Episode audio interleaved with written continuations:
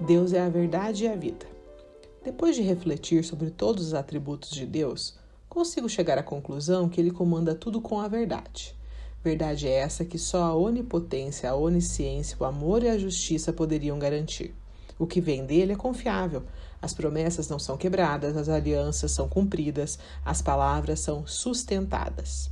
Deus não trabalha na mentira, não atua na mentira, não tolera a mentira, pois nele só se encontra a verdade. Deus é luz, como disse São João, e nele não há treva alguma.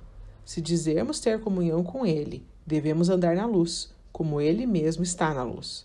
Mas se andamos nas trevas, mentimos e não seguimos a verdade. Não estamos em proximidade com ele, pois ele é a verdade. Deus nos deu a vida terrena e a vida eterna por meio de Jesus Cristo. Nós somos templos do Espírito vivo de Deus. É Ele que dá a vida aos nossos corpos mortais. E é isso que nos garante que a carne morrerá, mas o Espírito viverá, pois somos filhos da vida e em nós o Espírito habita.